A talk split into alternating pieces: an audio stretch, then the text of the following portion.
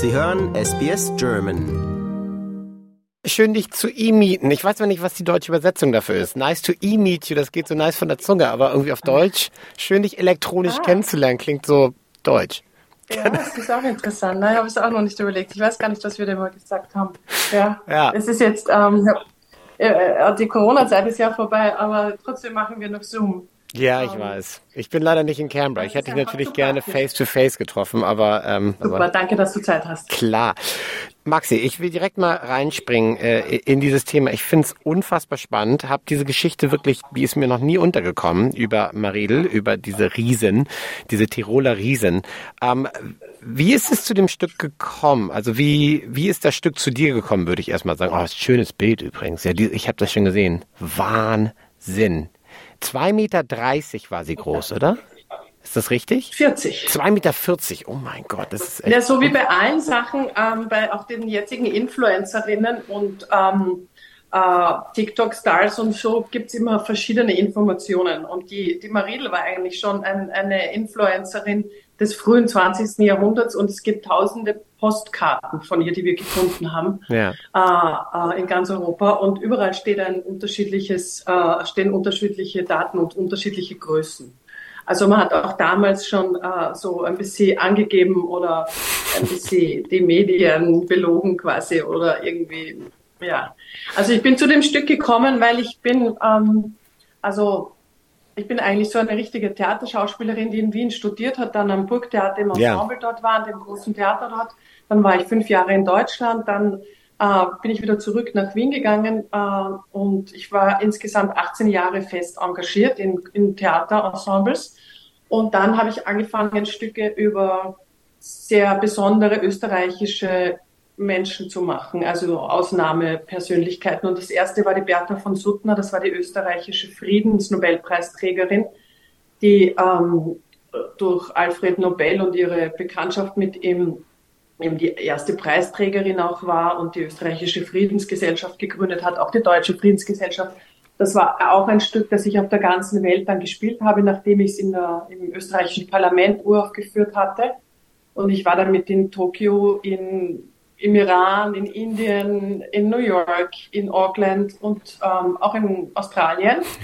ähm, und ähm, danach habe ich ein Stück gemacht als Auftrag des Belvedere Museums. Das ist ein großes österreichisches Museum und Schloss, in dem das Gemälde der Klimt von Gustav Klimt zu bewundern ja, ist. Ja, wunderschönes Bild, und klar. Man hat mich Genau, man hat mich gefragt, ob ich Emilie Flöge kenne und ich kannte sie nicht, so wie viele andere Leute. Sie ist die Frau im Kuss in diesem Gemälde und sie war auch die lebenslange Muse, Freundin und Partnerin, vor allem Geschäftspartnerin von Gustav Klimt, die auch die Erfinderin des Reformkleids ist. Und dann habe ich sehr viele hunderte Male ein Stück im Belvedere und auch auf der ganzen Welt über diese Emilie Flöge gespielt. Und das, dieses Stück hat auch die Penny Black für mich geschrieben, diese Londoner Autorin. Und ähm, mir werden immer wieder äh, Stücke oder äh, sagen wir mal so interessante Persönlichkeiten nahegelegt. Und eigentlich denke ich mir jedes Mal, nein, jetzt mache ich nichts mehr, jetzt spiele ich wieder Theater und ich spiele auch sehr viel zwischen normales Theater sozusagen, Ensembletheater und ich drehe auch Filme und ja. habe gerade einen Tatort gemacht, einen österreichischen. Und also ich mache viele andere Sachen auch, aber trotzdem ist das so mein Herz, hängt an diesen Frauen äh, Stücken. Und so kam es dazu, dass mich eine Autorin auf diese wirklich real existiert habende Riesin aufmerksam gemacht hat. Und ich bin dann recherchiert und hat irrsinnig viele Zeitungsartikel gefunden, wo eben ein australischer Riese aus Wagga Wagga, ja. Clive Darrell, nach England gekommen ist und diese Riesin aus Tirol verfolgt hat und sie heiraten wollte. Heute würde man sagen, er hat sie gestalkt. Und ähm, sie hat aber, he, he, äh, also sie hat seinen ähm, Heiratsantrag abgelehnt. Und so wollte ich, und so haben wir dann dieses Stück geschrieben, also die Penny Black in London hat es geschrieben, ich habe es in Wien uraufgeführt im Mai im historischen äh, Saal vom Josephinum, das ist vom Joseph II.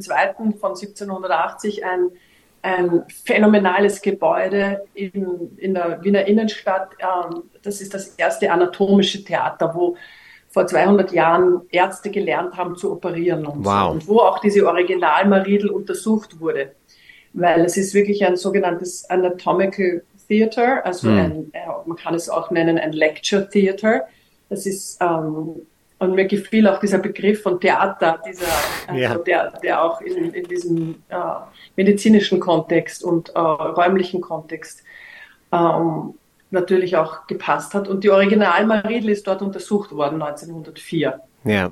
Und ähm, ich hatte immer schon den, den Wunsch, die Maridel dann doch nach Australien zu bringen, weil im Leben hat sie es ja nicht geschafft, weil sie wollte ja den Riesen aus Wagga Wagga nicht heiraten, weil er wollte eine eine Dynasty of uh, hardworking laborers mit ihr gründen. Ja, also er wollte eine Dynasty of Giants gründen, eine Dynastie von Riesen, damit er für seine Farm in Australien starke Arbeiter hat.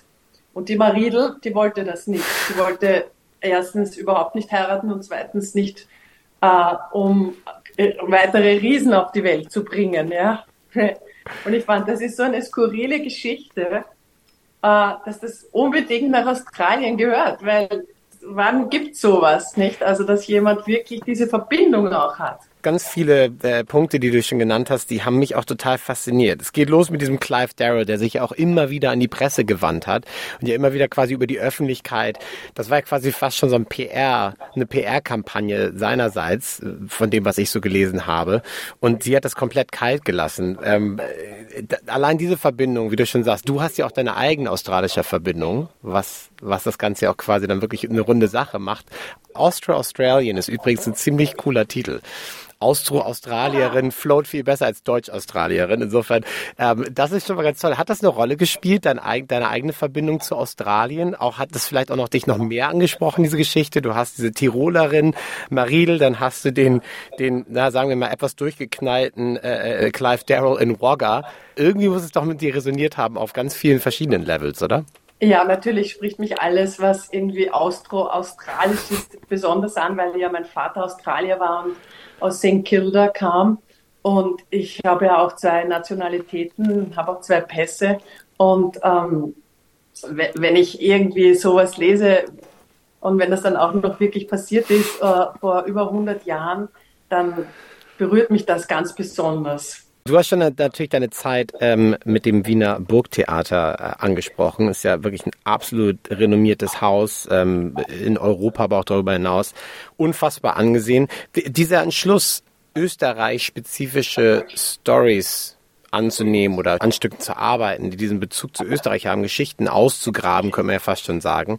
Inwiefern war das wirklich so, so, so eine Sache, die du gesucht hast? Warum hatte ich das, warum hast du es gesucht? Warum hast du diese, warum sind diese Geschichten zu dir gekommen? Warum hast du diese Geschichten gesucht? Also diese Geschichten, die sind alle zu mir gekommen und bei jeder dieser Geschichten denke ich mir, ich mache jetzt diese eine Sache und ich mache es vielleicht nur einmal auch bei der Bertha von Suttner ist die zu mir gekommen und ich wollte das einmal im österreichischen Parlament spielen und es sind dann über 200 Vorstellungen aus der ganzen Welt raus geworden und das war überhaupt nicht so geplant. Und auch das äh, mit dem Kuss, also mit der Frau aus dem Kuss, ähm, ähm, der Emilie Flöge, das wollte ich auch, ähm, also das Belvedere hat mich eingeladen, das zum 100. Gibt, äh, 100. Todestag von Gustav Klimt im Belvedere zu machen, weil sie gesagt haben, weißt du was, macht sie? Wir machen äh, ein Stück nicht über den Klimt, sondern über diese Frau. Das ist ja so deine Spezialität und auch das wollte ich eigentlich nur dort machen. Und ich hätte nicht gedacht, dass ich damit ins Barbican nach London komme und äh, nach New York und wo ich überall war. Gar nichts. Also ich plane das überhaupt nicht und das sind alles Themen, die zu mir kommen. Auch diese Riesin, das hat mir jemand äh, erzählt davon. Das hm. ist die Gabe und ich kannte sie natürlich nicht und war auch jetzt gar nicht so interessiert zu Beginn. Gleich haben wir dann gedacht, ja, ich habe das lange weggelegt irgendwie und mir gedacht, aha, jetzt lese ich das irgendwann und dann habe ich mir gedacht, ah, das ist aber wirklich ein interessantes Buch und es gibt ein Buch über diese Frau eben. Und dann ich mir gedacht, Wahnsinn, und da kommt jetzt auch noch dieser Riese vor und so. Und dann habe ich es aber wieder weggelegt und so. Und so kommen viele Sachen auf mich zu, die ich dann so parallel abarbeite, während ich eigentlich aber auch Filme drehe und ganz andere Stücke spiele. Und dann wird das irgendwann hm, verselbstständigt sich das. Und so war das auch bei diesem Stück. Das ist dann irgendwann greift dann eins ins andere. Und ich hatte mhm. eine Berliner ähm, Regisseurin, die Angelika Zatzig, eine ganz tolle Regisseurin, ähm, die an der Ernst Busch studiert hat und äh, eine große Karriere gemacht hat und jetzt vor meinem Stück hat sie ähm, in Dessau die Madame Butterfly gerade inszeniert, auch eine ganz spektakuläre feministische Interpretation gemacht, die von der Kritik auch hochgelobt wurde. Ja. Und ähm, also ich suche mir auch immer so ganz, wirklich ganz spezielle Persönlichkeiten für die Stücke zusammen. Auch die Kostümbildnerin Julia Klug ist auch ganz wesentlich für dieses Stück, Stück weil dieses Kostüm von der Riesin auch ganz viele Funktionen hat und das ist sehr spannend, was damit geschieht auf der Bühne auch und so. Also diese Stücke, die ich mache, sind auch immer sehr, ähm, die haben auch so einen skulpturalen äh, Charakter vom, vom, von der Bühne her und vom, weil das ja so Monumente irgendwie yeah. sind, die ich darstelle. Ja. Yeah. Das sind ja monumentale, ikonische Frauen, die ich natürlich auch versuche, auf ein Podest zu heben im wahrsten Sinne des Wortes und die ich auch versuche ähm, sehr äh, zeitgenössisch. Das ist ja nicht so, es ist schon, es sind historische Themen, aber ich mache das natürlich mit einer sehr modernen Sprache. Ich habe auch immer moderne Musik dabei. In dem Fall habe ich eine Philharmonikerin, eine Harfenistin der Wiener Philharmoniker, die jetzt gerade in Tokio auf Tournee ist mit den Philharmonikern. Und dann äh, morgen landet sie hoffentlich in Australien und ähm, die sonst auch in Bayreuth spielt und wow. ähm, in der Wiener Staatsoper, aber auch sehr moderne Sachen macht, sehr zeitgenössische Musik. Ja. Und ähm, meine Stücke haben auch immer sehr zeitgenössische, äh, also zeitgenössische Musikanteile. Das ist nicht alles so aus dem Museum. Ich versuche auch immer diese Frauen, die ich da darstelle, ins Jetzt zu holen. Hm.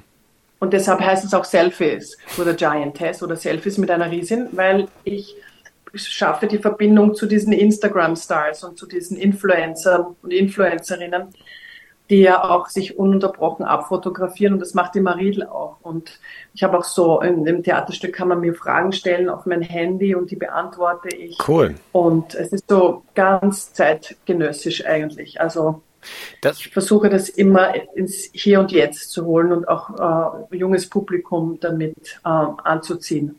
Das kann ich mir vorstellen. Ich finde, das ist auch eine super clevere Idee. Auch gerade bei diesem Thema von der Maridel bietet sich das ja auch unfassbar an, weil äh, du hast es schon angesprochen, es geht ja wirklich auch um starke Frauen.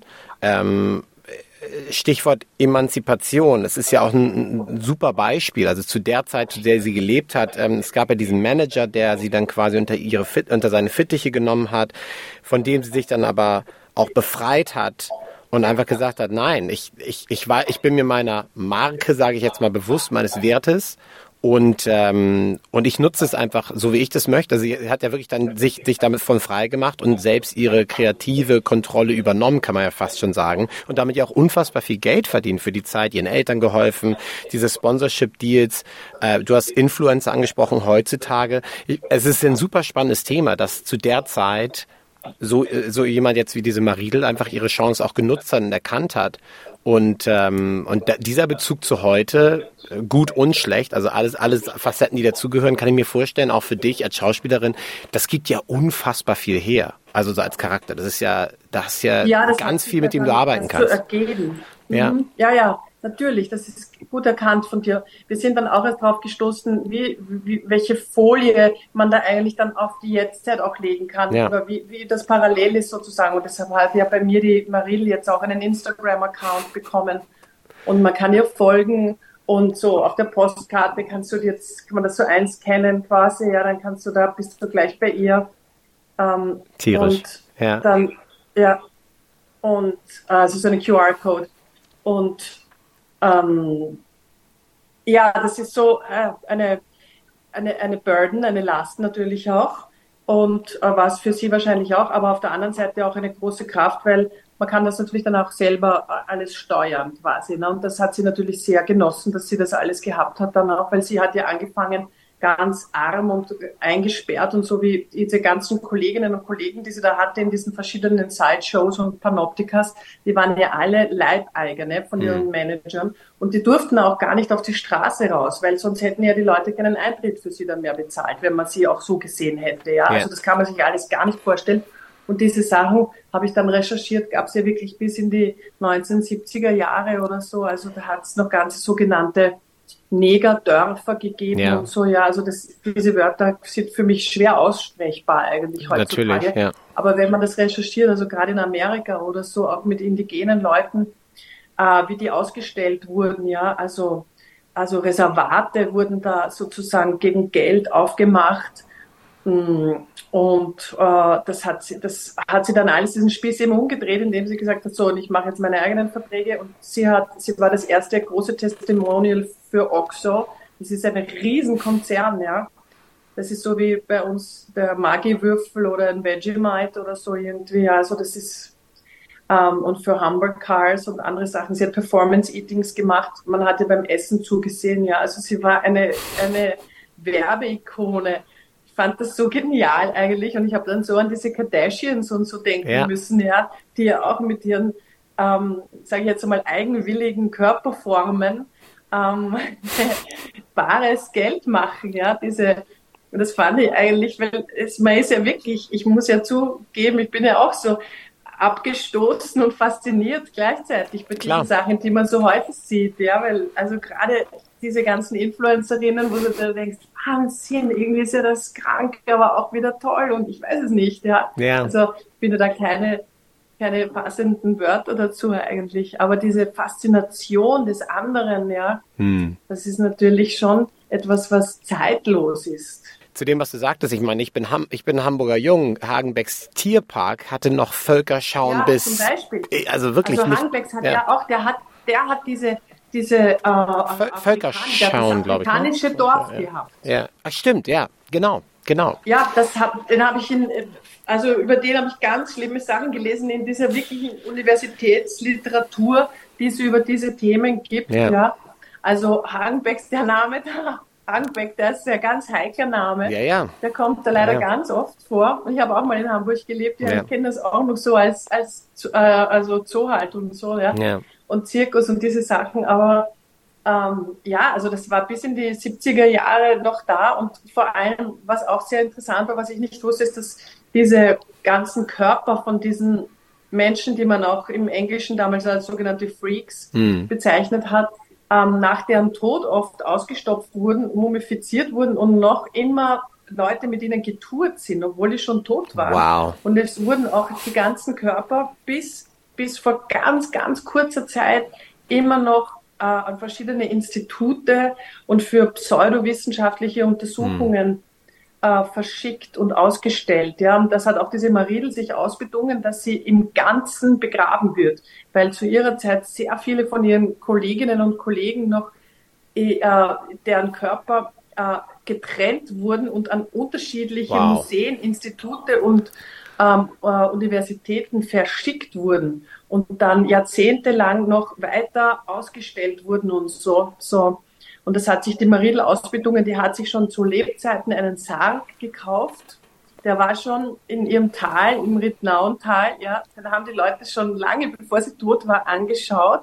Der Wahnsinn. war schon ein, ein Object of Astonishment, ja, ein Objekt der Begierde und des Staunens, noch bevor sie tot war. Und sie hat sich wirklich ausbedungen, dass sie als Ganzes in diesen Sarg kommt, weil sie Angst hatte, dass auch bei ihr irgendwelche Oberschenkelknochen im in Wien in einem Institut landen und vielleicht die Nase in Hamburg oder so. Ja, ja. Ja, ja das ist ja auch, ich hatte und gerade ein paar Pseudowissenschaft ja. ist auch ein großes Thema in dem Stück, ja. Das, das, das, das glaube ich. Das, Menschen machen ja. im Namen der Medizin, ja. Im Namen der Medizin, ja. Die Forschung. Das Verrückte ist, finde ich, wir hatten diese, diese Ausstellung, diese Menschen, Menschenschauen, Freakshows, wie auch immer man es nennt. Und jetzt sind wir in einem Zeitalter von Social Media und da spannt sich wieder der Bogen auf heute. Und heute gibt es im Prinzip diesen Voyeurismus überall, zu jeder Zeit, auf dem Telefon. Also was der Algorithmus einem teilweise so in den Feed reinspielt, ist ja eigentlich eine andere, ist ja natürlich eine moderne Version davon, aber im Prinzip dieser Voyeurismus, der die Menschen dort zu diesen Menschenschauen gebracht hat oder in diese Ausstellung, wird ja genauso bedient mhm. heutzutage im Zeitalter von sozialen Medien. Ja, ja, das stimmt. Das ist mir dann auch erst in der Recherche klar geworden oder als wir dann das Stück geprobt haben. Und ich sehe das ja selber auf Instagram. Ich kriege jetzt auch dauernd irgendwie so ganz eigenartige ähm, ich sage jetzt mal kinky Stuff. In, und ich, ich kann ja Instagram nicht erklären, dass ich eine Schauspielerin bin. Nein. Das eigentlich nicht interessiert, weil, ähm, ja, äh, weil Also ich bin, muss ja mal kontrollieren, was die Marie in ihren Account eigentlich alles da Ja, kriegt. ja. Ja mal schauen. Oh mein Gott, das stimmt. Ah, ja, der Algorithmus verzeiht ja, nicht. Das ja. ist das stimmt. Wahnsinn. Okay, aber ich, äh, ich, ich finde, dieses Stück hat, hat ganz viele, ganz viele Schichten, die super spannend sind, hat ganz viele Bezüge. Also das hast du ja auch schon angesprochen. Finde ich wirklich ein, ein super spannendes Thema und vor allem das Tolle ist, dass du es jetzt ja zum ersten Mal im Englischen aufführst, ähm, zurückkommst nach Canberra. Genau. 24., 25., 26. November im The Street äh, in Canberra wird es aufgeführt und dann 28.11. bis zum 2.12. im Butterfly, Butterfly Club in Melbourne. Genau, das sind zwei tolle Venues, an denen ich beiden schon gespielt habe. Hm. Ähm, also der Butterfly Club ist ja auch so eine Institution in Melbourne ja. und da, also da war mein Vater schon in den 50er Jahren bei Barry Humphreys in der Show und so. Also das ist ja irgendwie, ich finde es so cool, dass es das noch immer gibt und das ist auch für so eine Freakshow, finde ich, der passende Ort, ja. ja. Ähm, also, dass es den Butterfly gibt, das äh, Club gibt, das ist irgendwie, das freut mich irgendwie. Das ist so ein, so ein Venue, das über 120 Jahre alt ist und wo wirklich Hinz und Kunst, wie wir in Wien sagen würden, aufgetreten ist und wo es einfach auch schon immer diese Offenheit für das andere gab und so, ja, nicht nur ja. LGBTQ-Sachen und alle diese Sachen halt ähm, und das Street Theater ist sowieso auch ein sehr modernes, aufgeschlossenes ähm, uh, Theater mit einer ganz tollen Intendantin, mit der Caroline Stacy, die so ganz feministisch auch und ähm, wunderbar irgendwie ist und die mich jetzt schon zum dritten Mal eingeladen hat. Und ich freue mich sehr und auf, auf diese acht Shows insgesamt. das ist natürlich toll für mich. Das glaube ich dir sofort. Ähm, wie lange wirst du da noch bleiben in Australien? Hängst du da noch Zeit dran oder geht's wieder für ja, dich zurück? Ja, ich hänge diesmal noch eine Woche Sydney an. Ja, aber da möchte ich nicht mehr arbeiten, muss ich gestehen. also ich habe auch schon Tours gemacht, wo ich dann 30 Vorstellungen hatte, aber das ist wirklich ja. äh, irgendwie heuer hatte ich schon ein sehr arbeitsreiches Jahr hinter mir, habe ja. schon den ganzen Sommer gespielt und sehr, sehr viele verschiedene Stücke und habe einen Film gedreht, ja. habe einen Tatort gedreht habe wirklich sehr, sehr, sehr viel gearbeitet. Und ähm, jetzt freue ich mich natürlich auf diese Vorstellungen, auf diese englische Premiere, weil ich habe es jetzt schon oft auf Deutsch gespielt in Österreich. Und ähm, ich freue mich, dass ich sie jetzt auf Englisch natürlich spielen darf ja. und dass ich die Riesin jetzt endlich nach Australien bringe. Da freuen wir uns auch drauf. Ähm, das wird wirklich eine ganz tolle Erfahrung, glaube ich, für alle, die es schaffen, nach Canberra ins Street Theater zu kommen und in den Butterfly Club in Melbourne. Maxi, ich ähm, danke dir jetzt schon mal für deine Zeit und ich muss dir allerdings noch eine Frage stellen, wenn ich dich schon mal hier im Interview habe. Du als Austro-Australierin, was sind Momente, in denen du deine australische Seite entdeckst im Alltag? Was, wo du denkst, there it is, hello. Ja, ich habe mich heute schon dabei ertappt, dass ich gleich zum Beispiel ähm, äh, eine kurze Hose angezogen habe, was ich in Wien nie machen würde, oder barfuß gegangen bin. Ich habe hier einen viel, in, in, in, in Österreich sind wir so, haben wir so eine, sind so stiff irgendwie quasi, ja, wir sind so steif und so ähm, nicht relaxed irgendwie. Ich habe sofort meine relaxte Maxi-Seite wieder entdeckt, der, die sich sogar in meiner äußeren Erscheinung, glaube ich, niederschlägt. Ähm, und natürlich ist es auch eine innere Haltung, ja. Also dieses, ähm, nicht, wie soll ich sagen, dass man sich mehr so ähm, äh, auf derselben Ebene mit den Leuten trifft. Das ist niederschwellige, würde ich das auf Deutsch jetzt mal nennen. Ja. Das finde ich so wunderschön.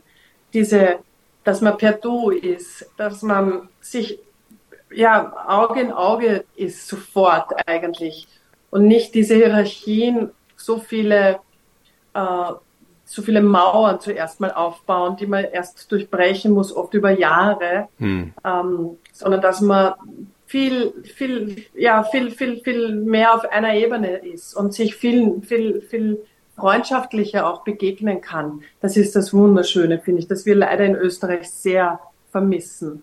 Ja. Das ist, das ist so meine australische Seite. Ja, oh, dem kann ich mich nur anschließen und ich wünsche dir eine ganz tolle Zeit. Viel Erfolg natürlich mit deiner Aufführung, aber auch mit der wohlverdienten Urlaubswoche danach in Sydney. Vielen, vielen Dank für deine Zeit, Maxi, und alles Gute. Danke, alles Gute auch für dich. Das war sehr nett. Lust auf weitere Interviews und Geschichten? Uns gibt's auf allen großen Podcast-Plattformen wie Apple, Google und Spotify.